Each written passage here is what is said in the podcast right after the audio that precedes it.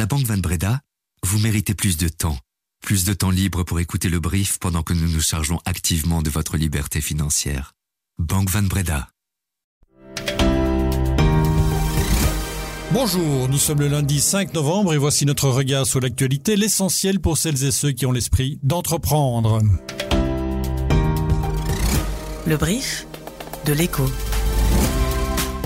On va parler climat aujourd'hui et responsabilité sociétale des entreprises avec mon invité Julien Bestiot. Bonjour. Bonjour.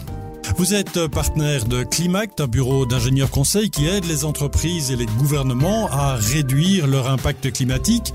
Euh, qu'est-ce que vous répondez à ceux qui accusent les entreprises de faire du, greenwashing plutôt que de vraies politiques de décarbonation? Bah, Je leur réponds d'abord qu'il faut certainement pas faire de généralité. Euh, je vois énormément d'entreprises qui, euh, qui se bougent par rapport à la transition énergétique, qui le font de manière extrêmement consciencieuse, qui, euh, qui essaye vraiment d'avancer dans la bonne direction. Euh, mais c'est vrai qu'au-delà de ça, je vois dans, dans certaines dimensions des politiques qui sont mises en place actuellement, entre autres liées euh, au Green Deal avec la taxonomie et le, les indicateurs ESG qui viennent se greffer autour de tout ça, un certain risque parfois vers euh, une sorte de check in the box. Et donc je les encourage vraiment à, à pousser par un, pour un plan crédible de, de décarbonation. Alors le monde des entreprises, vous le connaissez bien puisque vous êtes aussi administrateur de l'Union Wallonne des entreprises, du groupe Ackermans Van Aren aussi.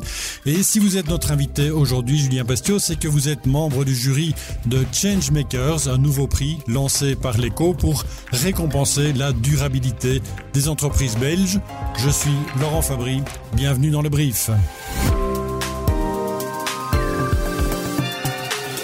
Le brief, cette info, dès 7 heures. Changemakers, c'est donc un prix organisé à l'initiative des rédactions de l'Echo et du Tate qui ont décidé de mettre en lumière les solutions concrètes mises en place par les entreprises belges pour lutter contre le réchauffement climatique.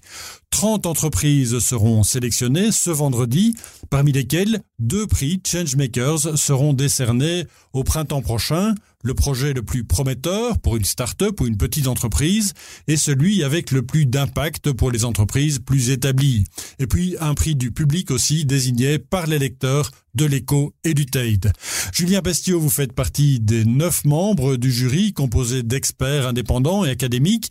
Euh, c'est important un prix pour récompenser une telle démarche dans les entreprises? Non, je pense vraiment que c'est important. Je pense que c'est fondamental. Je, vois un, rôle très important pour les entreprises dans, la transition énergétique, évidemment. Et je pense que la presse a un rôle fondamental pour euh, pour mettre ça en avant. Euh, et typiquement, j'ai trouvé intéressant l'article et l'entretien d'Hélène MacArthur dans, dans Weekend, euh, où elle mettait bien en avant ces changements de business model qui sont fondamentaux. Euh, et je pense qu'un prix comme celui-ci peut permettre de décortiquer euh, la manière dont certaines entreprises euh, arrivent à, à, réfléchir à d'autres business models. Plus d'infos sur ces prix sur l'éco.be. Entre-temps, la Belgique n'a toujours pas de plan climat à présenter à l'Europe. Le fédéral et les entités fédérées ne parviennent pas à se mettre d'accord sur l'effort à supporter individuellement et collectivement. Le ministre bruxellois du Climat, Alain Marron, qui préside actuellement la Commission nationale climat, espère tout de même arriver à un accord fin novembre lors d'un prochain Codeco. Christine Scharf, vous êtes l'une de nos expertes politiques à l'écho. Qu'est-ce qui coince et pourquoi est-ce que cela tarde tant? En fait, euh, le nœud du problème, c'est que l'Union européenne a décidé de revoir ses ambitions climatiques à la hausse et elle a augmenté euh, les objectifs de réduction des émissions de gaz à effet de serre. Et pour la Belgique, ça veut dire euh, un objectif de réduction de 47% en 2030 par rapport à 2005, plutôt que 35% précédemment. Et ça, la Flandre, et en particulier la ministre flamande de l'Environnement, Zoal Demir, ne veut pas. Elle dit que cet objectif est trop élevé et qu'il n'est pas tenable et payable. Et quelles conséquences ce retard peut-il avoir pour la Belgique? Alors pour l'instant, euh, il n'y a pas de conséquences financières euh, sonnantes et trébuchantes. C'est plutôt un problème d'image et un risque réputationnel pour la Belgique. Mais on s'attend quand même à ce que la Commission européenne va accentuer la pression parce qu'elle a besoin de ce plan. Elle a besoin de ce plan pour euh, calculer les objectifs européens, pour rendre compte dans, dans le cadre de l'accord de Paris. Et aussi, la Belgique va quand même être très embêtée de devoir assurer la présidence du Conseil de l'Union européenne si elle n'a pas réussi à, à rentrer ce plan. Alors c'est une conséquence euh, assez directe de l'absence d'accord politique, mais enfin pas seulement. La Belgique est en passe de devenir le plus mauvais élève de la classe européenne en matière de climat et de réduction d'émissions de CO2. Selon les projections publiées fin octobre par la Commission européenne, on est loin du zéro carbone en 2050. Alors Julien Bestiaux, le, le mal belge a encore frappé, même pour une question qui dépasse largement les frontières communautaires pourtant je voudrais d'abord insister, avant de parler de la Belgique, sur le fait que c'est l'ensemble de l'Europe qui prend du retard. On fait partie avec l'IMACT d'un consortium qui euh, développe l'Observatoire européen de la neutralité climatique. Et on voit très bien qu'au niveau européen, on est, vraiment sur des trajectoires qui ne sont pas assez rapides. Euh, donc, non seulement au niveau européen, ça n'avance pas, il est évident que les, blocages en Belgique sont, sont très importants. Toute la cacophonie dont on dont on parle euh, régulièrement dans la presse également, euh, a des effets très très délétères sur la, la, progression de la Belgique. Et là, je pense que le, le, politique doit absolument donner une vision et un cadre beaucoup plus euh, beaucoup plus fort sur la transition. Je, je vois des, des, moments clés où ils n'ont pas pris la mesure et décidé d'avancer. On a soutenu un, un, un, grand débat national sur le prix carbone en 2018. Mm -hmm. Toutes les parties prenantes, c'est-à-dire les entreprises, les, la société civile, les syndicats étaient d'accord. Il fallait mettre en place un, un prix carbone. Euh, ils étaient juste euh, pas tout à fait d'accord sur certaines nuances, mais le politique ne s'en est pas emparé. Ils n'ont pas décidé d'avancer. Et des pays comme la, la, Suède ont mis en place un, un prix carbone comme celui-là dans les années 90. Ils ont commencé avec un prix très raisonnable et maintenant ils sont au-delà de 100 euros. Ils sont à 120 euros la, la tonne c'est vraiment ce genre de, de, de vision et de, de, dynamique politique dont on a besoin. Euh, si la Belgique prend du retard, c'est uniquement la faute d'une absence de politique ou bien est-ce que parce qu'on a le sentiment que les entreprises ne, ne vont pas vraiment de l'avant non plus Alors je pense que le, le, le, politique est là pour donner ce cadre et ensuite en fait il y a énormément d'entreprises qui sont demandeuses d'un cadre plus euh, plus ambitieux. Moi, je, je, le vois, ils me disent, nous, nous on, on, veut s'aligner vers le haut, mais on, on, a besoin de ce cadre qui vient du politique, parce que sinon, s'il n'y a pas de level playing field, évidemment, il s'augmente leurs coûts et ça les, ça les met euh, évidemment dans des situations complexes euh, mmh. dans, dans, la concurrence du marché. Donc je pense que c'est avant tout un manque de, de, cadre politique de base qui permet ensuite de dérouler le, la, la, la transition. Ces deux dernières semaines, les banques centrales américaines et européennes ont fait une pause dans la hausse des taux directeurs. Aux États-Unis, c'était une confirmation. En Europe, c'est la première fois pour la BCE qui avait augmenté ses taux chaque fois depuis dix mois. Jérôme Powell, le président de la Fed, avait l'air assez optimiste compte tenu des indicateurs actuels. Euh, en Europe, par contre, Christine Lagarde est beaucoup plus prudente. Si la BCE fait une pause dans la hausse des taux, ce n'est pas parce que la situation s'améliore, mais c'est pour éviter d'étrangler l'économie. Julien, de votre poste d'observation de l'Union Wallonne des entreprises, vous constatez effectivement que les entreprises tirent la langue, on risque effectivement la, récession à vouloir trop combattre l'inflation? Oui, je pense vraiment que les entreprises sont face à une série de difficultés en, chaîne euh, aujourd'hui qui les mettent dans des situations euh, quand même très très très complexes. Bon, je ne vais pas répéter ce que disait euh, Cécile Neven de, de l'Union Wallonne avec qui j'échange au sein du Conseil, mais pour regarder l'exemple de la construction par exemple, où il y a une augmentation des coûts des matériaux, une augmentation des coûts de la main-d'œuvre évidemment, des taux d'intérêt, un marché qui est extrêmement tendu. Donc c'est certain, on le voit dans, les faillites euh, euh, qui, ont augmenté de ce côté-là, il euh, y, a, y a un, marché complexe.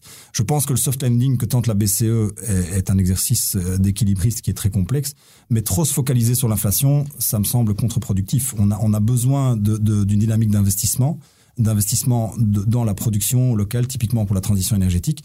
Euh, et donc, on doit se permettre d'investir et de réduire nos consommations futures. Je soutiens d'ailleurs complètement ce que disait Cécile, le plan de relance Wallon, dans ce cas-là, doit mettre euh, en priorité des investissements qui sont productifs et, éviter d'avoir, de, de, rajouter des dépenses récurrentes au budget Wallon. Le calendrier des résultats d'entreprise sera à nouveau chargé cette semaine. En Europe, plusieurs banques européennes seront au rapport, à commencer par KBC jeudi. Les comptes de KBC seront particulièrement attendus. Il faudra voir comment la banque flamande accuse le coût de la recherche du meilleur rendement par les épargnants, avec notamment la concurrence du bon d'État. La veille, ABN AMRO et Crédit Agricole publieront aussi leurs chiffres du troisième trimestre. Et puis, c'est aujourd'hui que Donald Trump doit devant le tribunal de New York pour se défendre lors d'un procès civil à haut risque pour son empire immobilier. C'est le premier procès d'une longue série de rendez-vous judiciaires. Des infos à suivre en direct sur l'écho.be. Alors Julien, revenons en Belgique et en politique belge. Paul Magnette répondait aux questions de Mathieu Collin dans l'écho de ce week-end. Alors à la rentrée de septembre, les syndicats étaient bien remontés contre la loi dite anti-casseur. Les syndicats y voyaient une atteinte à la liberté de manifester et donc à la liberté syndicale. Alors Paul Magnette l'affirme ce week-end dans l'écho, le PS ne votera pas cette loi parce qu'il estime que les craintes des syndicats de Greenpeace et des activistes du climat sont légitimes. Il pourrait effectivement y avoir une entrave à la liberté. Julien, est-ce que la, question climatique mérite effectivement un combat activiste, parfois violent? Moi, je crois encore très fort à un travail commun entre le, politique, le monde de l'entreprise et la société civile. Euh, je pense que le, politique doit donner cette vision, ce cadre dont on parlait avant. Euh, les entreprises, elles doivent soutenir évidemment la production dans le cadre des limites planétaires. Et la société civile, elle doit jouer son rôle. Elle doit euh, mettre euh, les deux premiers devant leurs erreurs, leurs inconsistances. Et donc, je pense que l'activisme a un rôle à jouer là-dedans. Mais évidemment, toujours sans violence. Je pense que la violence, elle ne, elle ne sert qu'à monter les personnes les unes contre les autres. Donc, je pense vraiment pas qu'elle qu'elle permet de faire avancer les, mentalités. Mais par contre, c'est certain que moi aussi, j'ai un sentiment de, frustration important sur la lenteur des changements qui sont mis en place. Euh, comment est-ce que c'est possible Par exemple, on, parle de l'avion et, de la comparaison par rapport au train, qu'il y a encore un tel delta de, prix entre les deux. Euh, il y a vraiment des, choses, le système économique aujourd'hui, si on veut qu'il fonctionne, il faut qu'il prenne en compte le prix des externalités, sinon il va droit dans le mur.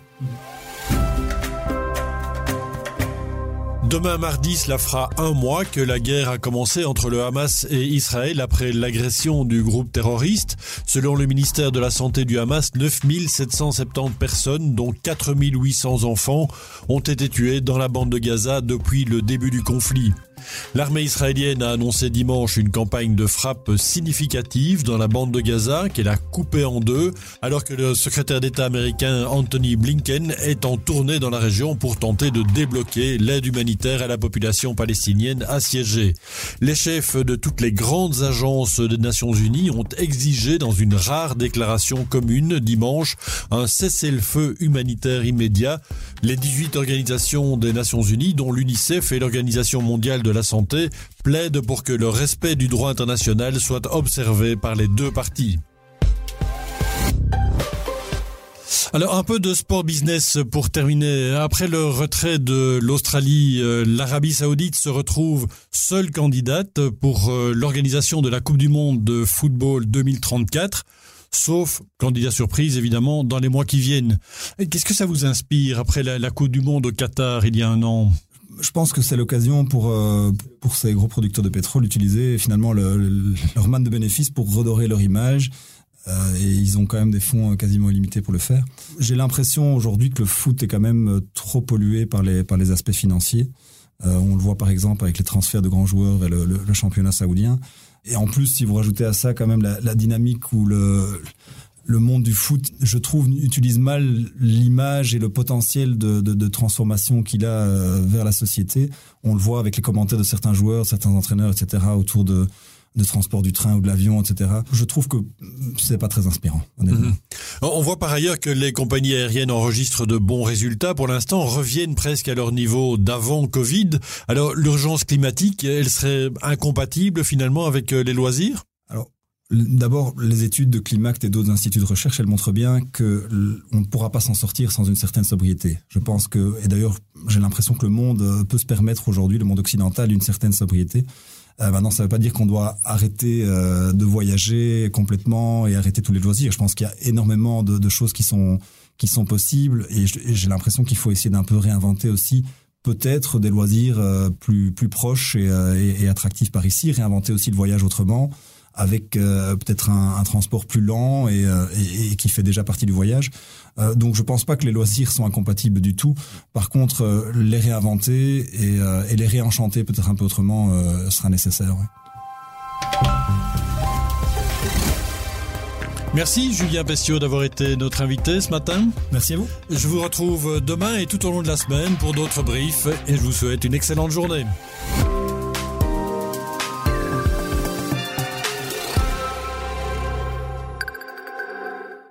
La Banque Van Breda, vous méritez plus d'équilibre, plus d'équilibre financier. plus d'équilibre financier pour vous et votre entreprise pour pouvoir vous concentrer sur votre équilibre vie professionnelle, vie privée. Vous méritez également plus de Banque Van Breda pour votre vie professionnelle et privée. Banque Van Breda, réservé aux entrepreneurs et aux professions libérales.